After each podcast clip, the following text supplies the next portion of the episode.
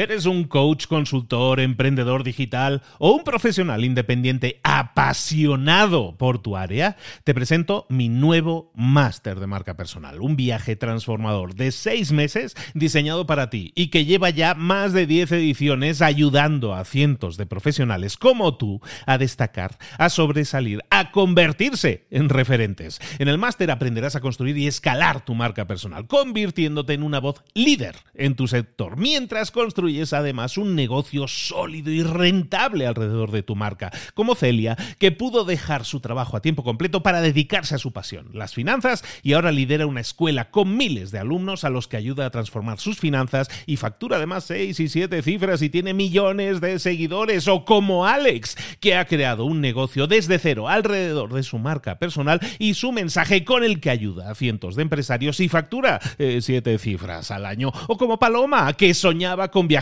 por el mundo y que ahora vive como nómada digital con cientos de miles de seguidores y más de 17.000 alumnos. Gracias al máster, su sueño pasó de ser una idea a una realidad rentable y reconocida. Este es el momento de que tú también dejes tu huella, de influir y de vivir por fin de tu pasión. Visita librosparaemprendedores.net barra marca y descubre muchas más historias de éxito de gente que confió en nuestro método. En junio comenzamos además la nueva generación y añadimos más novedades, más servicios y más soporte que nunca. Únete a la élite de profesionales que ya están cambiando sus vidas. ¿Estás listo? ¿Estás lista para desarrollar tu marca personal y ser nuestra próxima historia de éxito? Pues visita librosparaemprendedores.net barra marca y comencemos. Hola, hola, esto es Mentor 360 y hoy vamos a ver cómo evitar la ruptura de pareja. ¡Comenzamos! Muy buenas a todos, soy Luis Ramos, esto es Mentor 360. Aquí estamos de lunes a viernes acompañándote con los mejores mentores del planeta en español para tu crecimiento personal y profesional, acompañándote en todas esas áreas en las que, oye, un empujoncito, una ayuda, un acompañamiento sí nos viene muy bien. Esta semana estamos hablando de relaciones de pareja. Ayer Allí nos han dejado aquí, pero tensos. ¿Por qué? Porque ayer estábamos viendo cómo saber si nuestra relación estaba en crisis. Y claro, hemos visto que nuestra relación estaba en crisis. Y estamos así con un ahí en el corazón porque estamos diciendo, bueno, ¿y esto cómo lo solucionamos? Hoy vamos a hablar, hoy vamos a hablar de ello, como decíamos, vamos a ver cómo evitar la ruptura de pareja. Y para ello tenemos a nuestro mentor en relaciones de pareja, terapeuta de parejas especializado en salvar relaciones, nuestro querido Chava Gutiérrez. Chava, ¿cómo estás, querido? ¿Cómo estás? Pues radiante, feliz. ¿Cómo voy a estar si estoy aquí contigo? Bueno, pues oye, que nos tienes, como te digo, nos tienes aquí tensos porque resulta que la gente estuvo ayer escuchando esas seis claves, esas seis señales de que estamos en pareja en crisis y hay gente que tiene lo, gana por goleada, tiene las seis. Entonces, ¿qué hacemos? ¿Qué hacemos? ¿Cómo podemos solucionarlo? Chava, ayúdanos. Pues mira, que no se preocupe la gente, que menos la muerte todo tiene solución. Y esto es fácil, porque hay muchas personas que me mandan mensajes, me dicen alguna que otra cosilla, y algo que me he encontrado como denominador común en muchos de los mensajes es un una gran pregunta. ¿Cómo puedo hacer para salvar mi relación? Y ya lo sabemos, no se trata la vida de lo que hacemos una vez, la vida se trata de lo que hacemos constantemente. Luis, si tú eres quien eres, es porque todos los días te lo trabajas como el que nadie. Pues claro, eso es una consecuencia natural. Entonces, la gran pregunta es, ¿qué podemos hacer todos los días como cultura, como hábito, como manera de ser y actuar para que tener una buena relación sea una consecuencia natural? Y hay cuatro patrones que hemos tocado en el anterior programa y que vamos a tocar de manera más extensa, pero sobre todo con un gran regalazo, con las cuatro soluciones. Es decir, ¿qué es lo que tienes que hacer para revertir esa situación? Porque ¿de qué te sirven los problemas si no es para encontrar la solución que quieres tener en tu vida? Así que, ¿te parece si comenzamos, Luis? Bueno, me tienes aquí ya con el boli. Aquí lo tengo, ¿eh? Es naranja como mi. Pero es que estábamos hablando, ayer hablamos de cuatro patrones del divorcio en uno de los puntos que mencionabas. Ojo a esto, ¿eh? Hoy, cuatro soluciones para evitar la ruptura. Vamos con la primera. Claro que sí. Mira, la crítica. La crítica ya sabemos lo que es. Es decir algo que te molesta de manera constructiva. Pero ¿realmente existe la crítica constructiva? Y lo cierto es que no. La crítica siempre es destructiva y la crítica no ayuda para nada en tu relación. Voy a poner un ejemplo. Llega un paciente, no ha hecho la compra porque ha terminado de un día muy duro de trabajar, no ha podido más, de alguna manera ha tenido muchos proveedores que la están llamando por todas partes, llega a la casa deseando descansar y lo primero que le dice su esposa. Pero bueno, pero vamos a ver, Juan, pero ¿cómo se te ocurre a ti haber llegado sin la compra? ¿Pero tú no te das cuenta que van a venir ahora mis padres? Pero bueno, pero sí, por una cosa que te pido. Pues eso es la secuencia, el principio de la Tercera Guerra Mundial. Entonces, claro, ¿qué es lo que sí podemos hacer? ¿Cuál sería la solución? Fijaros que cuando nosotros normalmente nos comunicamos, hablamos mucho del tú, porque es lo que nosotros estamos viendo a la otra persona, acompañado de una dramatización abismal de lo que está sucediendo. Porque tenemos la idea inconsciente de que cuanto peor sea la situación, oye, más vamos a poder hacer que la otra persona se ponga en nuestro papel o en nuestros zapatos. Más fácilmente vamos a ganar la discusión. Luego lo que hacemos es decirle muchas veces cuál es el problema, de tal manera que repetimos como si fuésemos un disco grabado aquello que ya hemos dicho tantas otras veces. Y luego recordamos los asuntos del pasado o las situaciones que todavía no se han solucionado para darle todavía más dramatismo. En realidad lo que pasa es que nos gustan mucho las cenerovenas y las dramas. Ahora, eso es cómo se hace, pero aquí estamos hablando con una audiencia de emprendedores, de empresarios, de personas que utilizan la proactividad como filosofía de vida, que son más afines a la solución que al problema. Así que, ¿cómo podríamos hacerlo? ¿Cómo podríamos solucionar ese primer patrón antes del divorcio, antes de la separación que tenemos y no queremos tener en nuestra vida? Lo primero, vamos a hablar del yo. Si tú hablas de ti mismo, ¿alguien se va a sentir mal? Y la respuesta es no.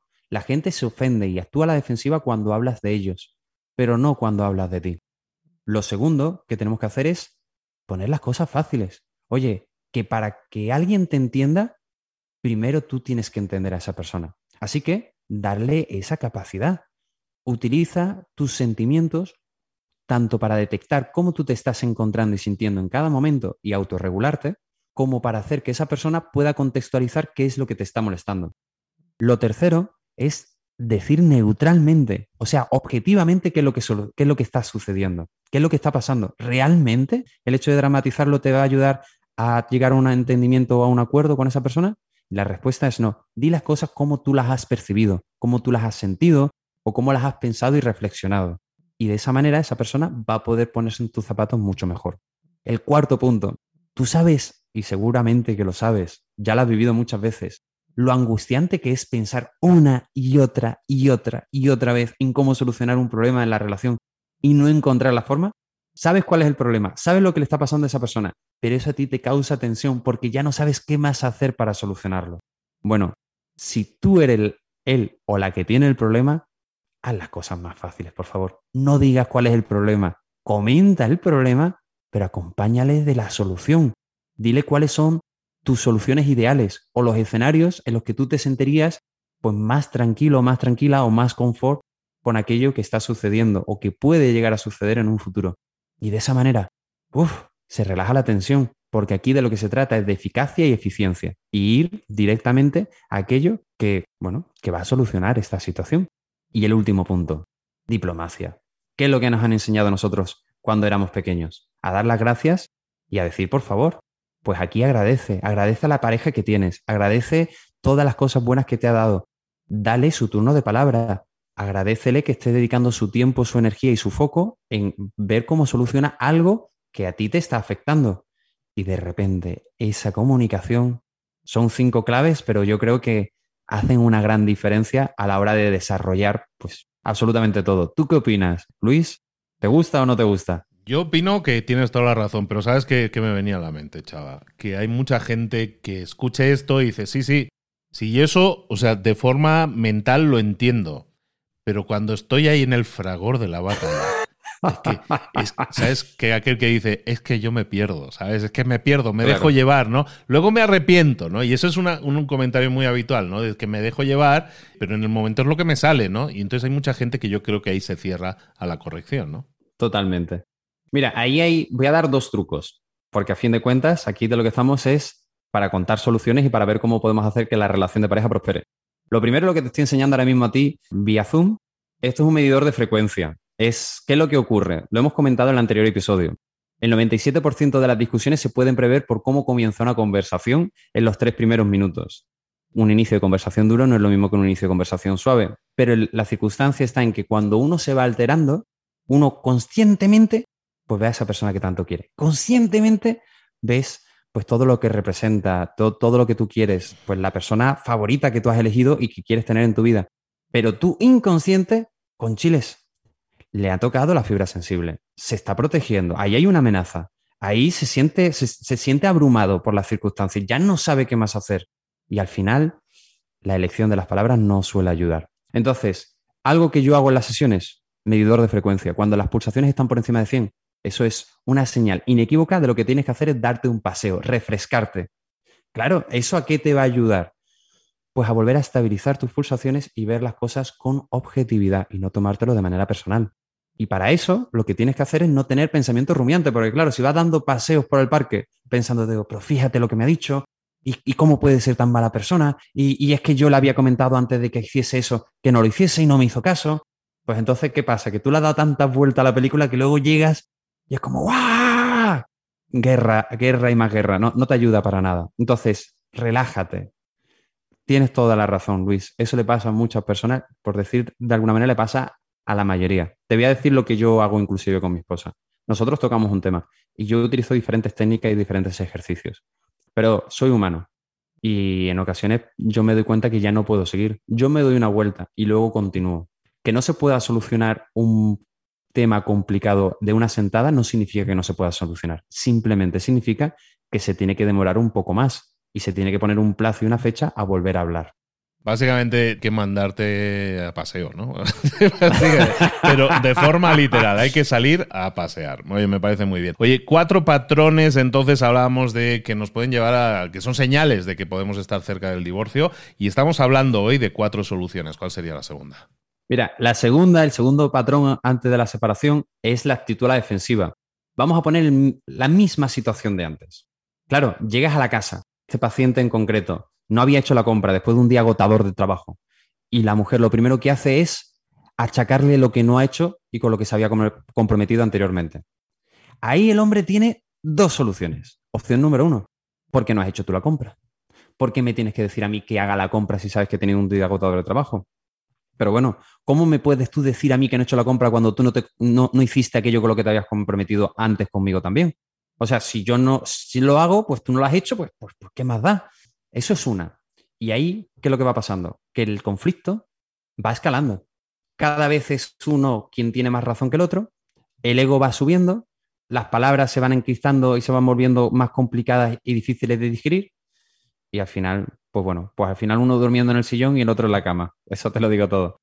¿Cuál sería la otra opción? Asumir responsabilidad. Es tan fácil, es tan sencillo. Si tú comienzas una comunicación con una persona con la que tienes una crispación y hay algo que tú no has hecho del todo bien o lo podrías haber hecho mejor, si tú lo validas, validar a la otra persona es tan importante. Si tú validas a la otra persona, inmediatamente lo que haces es asumir responsabilidad, es que todo cambia. Imagínate ese escenario con ese esposo. Y cuando su esposa le dice eso, le dice, entiendo que para ti es muy angustiante el hecho de que estemos a tan poquito tiempo de, ver a tus padres y sin embargo yo no haya hecho todavía la compra. He tenido un día cansado o duro en el trabajo, pero ahora mismo voy a hacer la compra. No hay conflicto. Ha habido empatía, ha habido comunicación, ha habido toma de responsabilidad y la solución ha llegado las cosas son mucho más fáciles cuando se saben cómo gestionar, porque como volvemos al mismo punto, no se trata de lo que pasa, sino de lo que haces con lo que te pasa.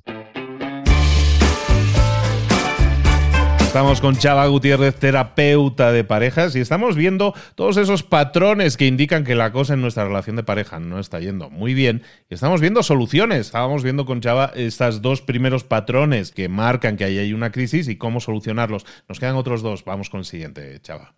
Tercer patrón antes del divorcio, el desprecio. El desprecio, como ya sabes, no es solamente una mala palabra, una subida de tono. El desprecio es colgarte el teléfono cuando estabais teniendo una llamada. El desprecio es dejar los ojos en blanco cuando te estás comentando cualquier cosa. El desprecio es pensar que eres superior a esa persona con la que estás conviviendo.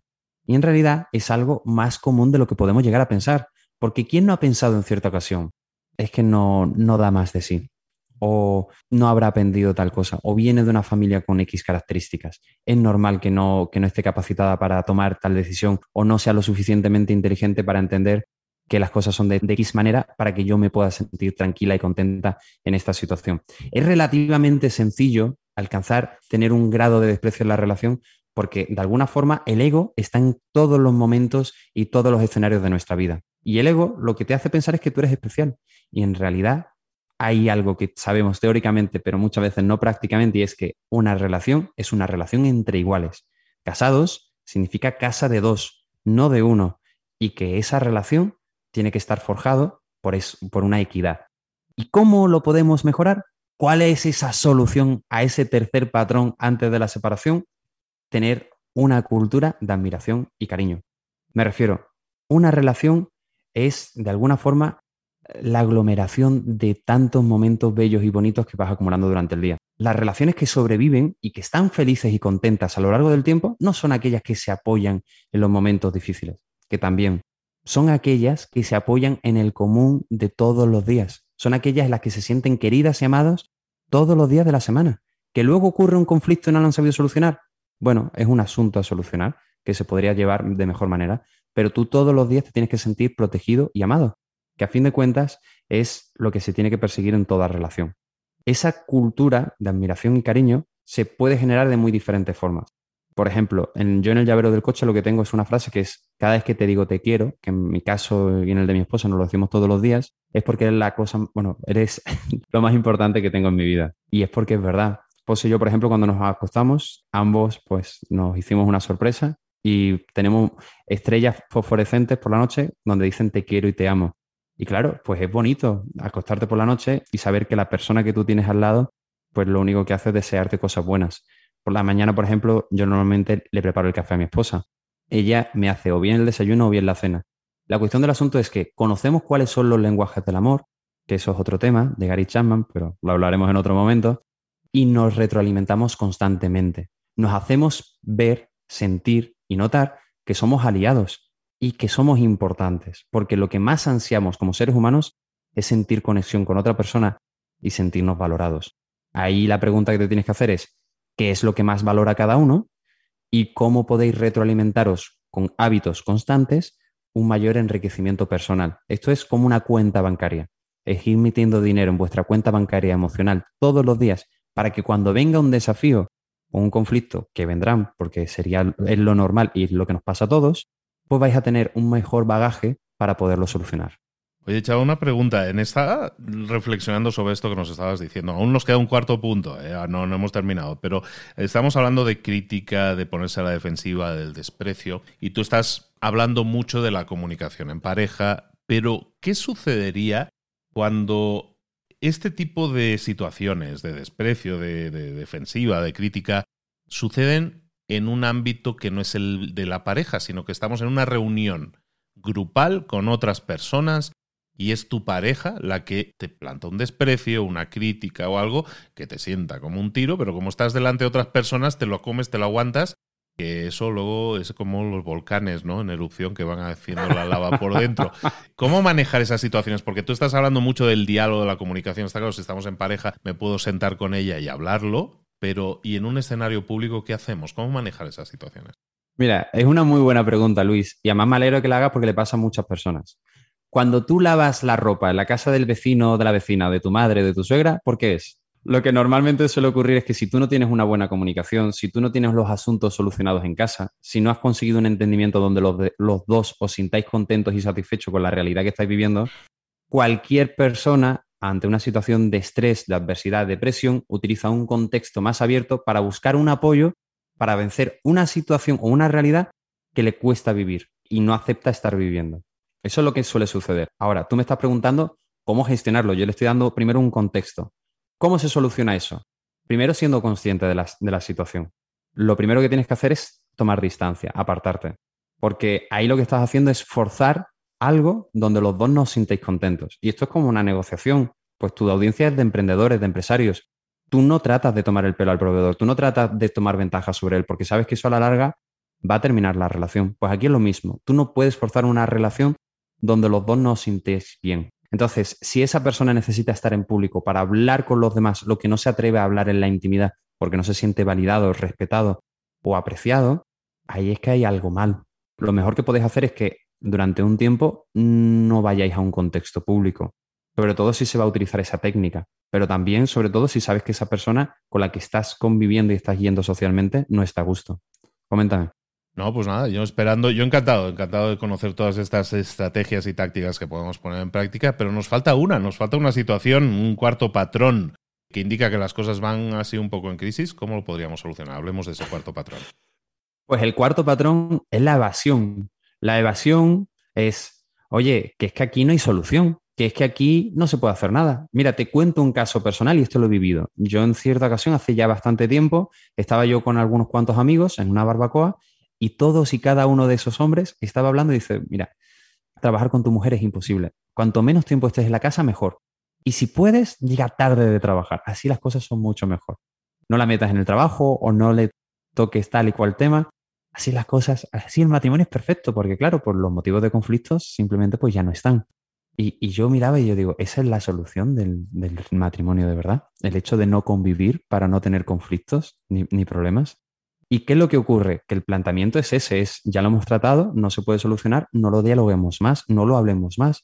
El problema es que eso no es una solución, porque eso lo que hace es quitar el hambre, pero de manera cortoplacista. En el largo plazo, eh, eso te va a estar matando por dentro. ¿Por qué? Porque a fin de cuentas, el hombre lo que está buscando es no tener problemas, pero la mujer lo que más ansía tener es una conexión emocional es sentirse querida y respetada, es sentir que estáis teniendo de alguna manera un significado compartido en vuestra vida, saber que estáis mirando a la misma dirección o que se están mirando por los intereses de los dos. Ambos necesitan saber que conocen quién es la persona con la que llevan tanto tiempo compartiendo y conviviendo. Entonces, ¿qué es lo que se debe de hacer? Bueno, algo que se ha demostrado es que el hombre suele asumir esa decisión de no hablar porque el solo hecho de pensar y reflexionar que tiene que comentarlo y, abrirse en un aspecto donde sabe que probablemente no vaya a haber un acuerdo a la primera, le hace saturarse. se le disparan las pulsaciones, hace que inmediatamente se cierre, tiene ideas infundadas en base a experiencias vividas. Entonces ya lo que hace es tener ansiedad anticipatoria, pensar que si ya ha pasado antes, ¿por qué no va a pasar ahora? Entonces ya ni siquiera lo intenta. La solución magistral a ese cuarto patrón antes del divorcio, de la evasión, es, ya lo sabes racionalmente, tienes que comunicarte, Ahora, emocionalmente, tienes que aprender a autocalmarte. Qué maravillosas son esas relaciones, son esas parejas donde los dos están tranquilos, donde los dos pueden llegar fácilmente a, pues, a un acuerdo, o donde cuando uno de los dos no se encuentra bien, el otro se aparta y luego vuelve a mantener una relación afable, contenta, satisfecha y llena de paz y armonía. Para eso, ambos, idílicamente, tienen que aprender a cómo autocalmarse, cómo relajarse, cómo hacer que el presente sea tu mayor regalo, porque para eso se llama presente. Y no pensar en todo lo que ocurrió en el pasado, todo lo que puede llegar a ocurrir si no os ponéis de acuerdo en este preciso instante. Algo de lo que adolecemos es de tener demasiada prisa hasta para, ponernos de acuerdo. Y en realidad las cosas que realmente valen la pena llevan su tiempo. Hay que tener calma, porque las mejores conquistas sencillamente no merecen negociar el esfuerzo. Entonces, fíjate en el proceso, no en el objetivo. Y recuerda, simplemente estás temprano en el proceso, ten paciencia, las cosas van a llegar, pero tienes que trabajar para que eso tenga su lugar. Estamos hablando con Chava Gutiérrez, estamos toda esta semana en Mentor 360 hablando de relaciones de pareja. Y hoy hemos estado hablando cómo evitar esa ruptura de pareja. Lo hemos estado detectando en el episodio de ayer, si no lo has escuchado te aconsejamos mucho que lo revisites, pero sobre todo cómo salvarlo, cuáles son los patrones que nos señalan que la cosa no va bien y qué hacer para corregirlos. Me encantaría que fueras a Instagram y nos etiquetaras a Libros para Emprendedores y también a Chava Gutiérrez y nos dijeras que has escuchado este episodio y qué te ha parecido o que si tú te sientes identificado o identificada con alguno de ellos y si te ha servido, si tienes ahí la herramienta adecuada, que yo creo que sí, para resolverlo. Chava, ¿dónde te podemos localizar y saber más de ti? En www.chavagutierrez.com o en Instagram, Facebook, TikTok con el nombre de Chava Gutiérrez me pueden localizar por ahí me pueden mandar un mensaje diciendo que vienen de libros para emprendedores, que es que me va a hacer una ilusión que vengan del bueno de Luis, que bueno, que lo voy a recibir con las manos abiertas como no puede ser de otra manera. Oye, y que mencionaba aquí TikTok como si lo tuviera como una red más. ¿En TikTok cuántos seguidores tienes tú ahora, chava? Poquito, 570 mil, si no me equivoco, ahora mismo. Madre de Dios. Como yo, más o menos como yo. 570 mil seguidores, más de medio millón de seguidores que siguen a Chava. ¿Por qué? Porque están metiendo un contenido de valor impresionante y aparte porque también sale su mujer y salen ahí escenificando cosas y cómo manejar esas situaciones. Es decir, un montón de información práctica que puedes seguir también para aprender cómo mejorar, cómo torear mejor estas, estos problemas, cómo solucionarlos, porque para eso tenemos una relación de pareja, para solucionarlo y para que sea constructiva. Y eso lo vamos a seguir viendo durante toda esta semana. Chava, te espero entonces por aquí mañana. Claro que sí, Luis, nos vemos mañana y muchas gracias por, bueno, por compartir lo más preciado que tienes, tu sagrado tiempo.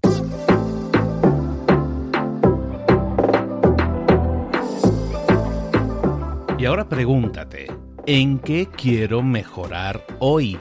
No intentes hacerlo todo de golpe, todo en un día. Piensa, ¿cuál es el primer paso que puedes dar ahora mismo? En este momento, quizás. A lo mejor te lleva dos minutos hacerlo. Si es así, ¿por qué no empezar a hacerlo ahora? ¿Por qué no empezar a hacerlo ya, en este momento? Ahora. Cierra los ojos. Respira hondo y repite, sé lo que tengo que hacer. Sé cuál es el siguiente paso. Voy a darlo en este momento. Piénsalo, siéntelo y hazlo.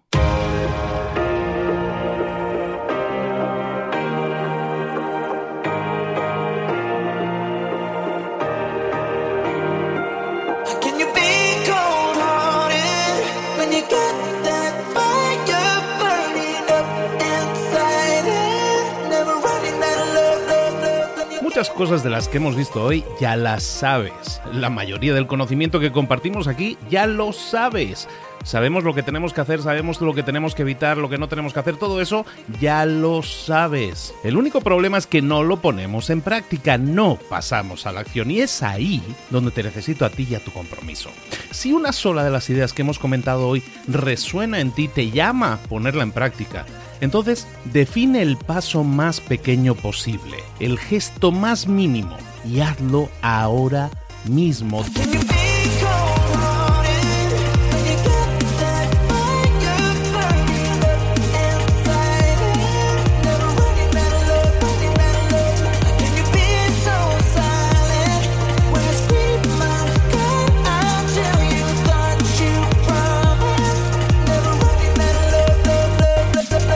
Hablo de crecimiento personal, pero también de crecimiento profesional. Expandir tu red de contactos, mejorar tus relaciones con los demás, aprender alguna cosa nueva, poner en práctica una pequeña técnica que te ayude. Todo suma, pero solo suma si lo pones en práctica. No si piensas en ponerlo en práctica. Pensar en ponerlo en práctica no sirve, tienes que ponerlo en práctica, pasar a la acción.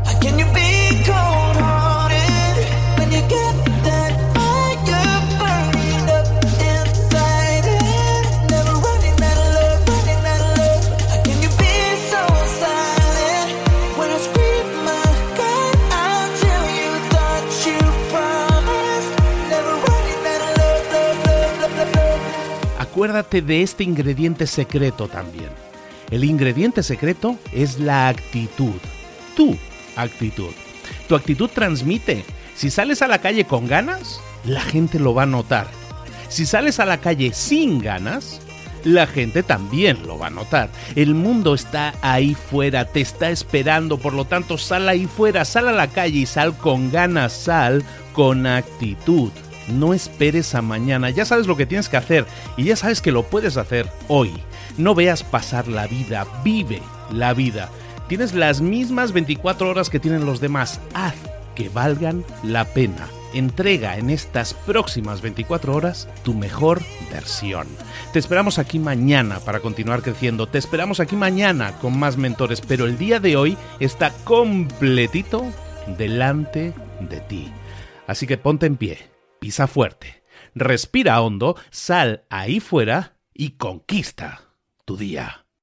¿Eres un coach, consultor, emprendedor digital o un profesional independiente apasionado por tu área? Te presento mi nuevo máster de marca personal, un viaje transformador de seis meses diseñado para ti y que lleva ya más de 10 ediciones ayudando a cientos de profesionales como tú a destacar, a sobresalir, a convertirse en referentes. En el máster aprenderás a construir y escalar tu marca personal, convirtiéndote en una voz líder en tu sector, mientras construyes construyes además un negocio sólido y rentable alrededor de tu marca, como Celia, que pudo dejar su trabajo a tiempo completo para dedicarse a su pasión, las finanzas, y ahora lidera una escuela con miles de alumnos a los que ayuda a transformar sus finanzas y factura además seis y siete cifras y tiene millones de seguidores, o como Alex, que ha creado un negocio desde cero alrededor de su marca personal y su mensaje con el que ayuda a cientos de empresarios y factura eh, siete cifras al año, o como Paloma, que soñaba con viajar por el mundo y que ahora vive como nómada digital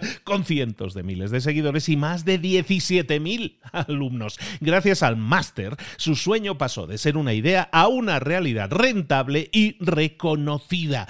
Este es el momento de que tú también dejes tu huella, de influir y de vivir por fin de tu pasión. Visita librosparaemprendedores.net barra marca y descubre muchas más historias de éxito de gente que confió en nuestro método. En junio comenzamos además la nueva generación y añadimos más novedades, más servicios y más soporte que nunca. Únete a la élite de profesionales que ya están cambiando sus vidas. ¿Estás listo? ¿Estás lista para desarrollar tu marca personal y ser nuestra próxima historia de éxito? Pues visita librosparaemprendedores.net barra marca y comencemos.